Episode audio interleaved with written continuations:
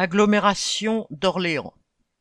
À la métropole d'Orléans, depuis lundi 27 mars, 70% des agents du centre de déchets de Saran sont en grève.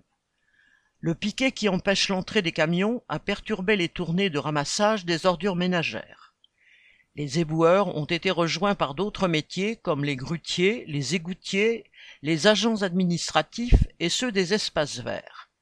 Ils ont reçu la visite de travailleurs, de cheminots et d'étudiants venus les soutenir et verser à la caisse de grève.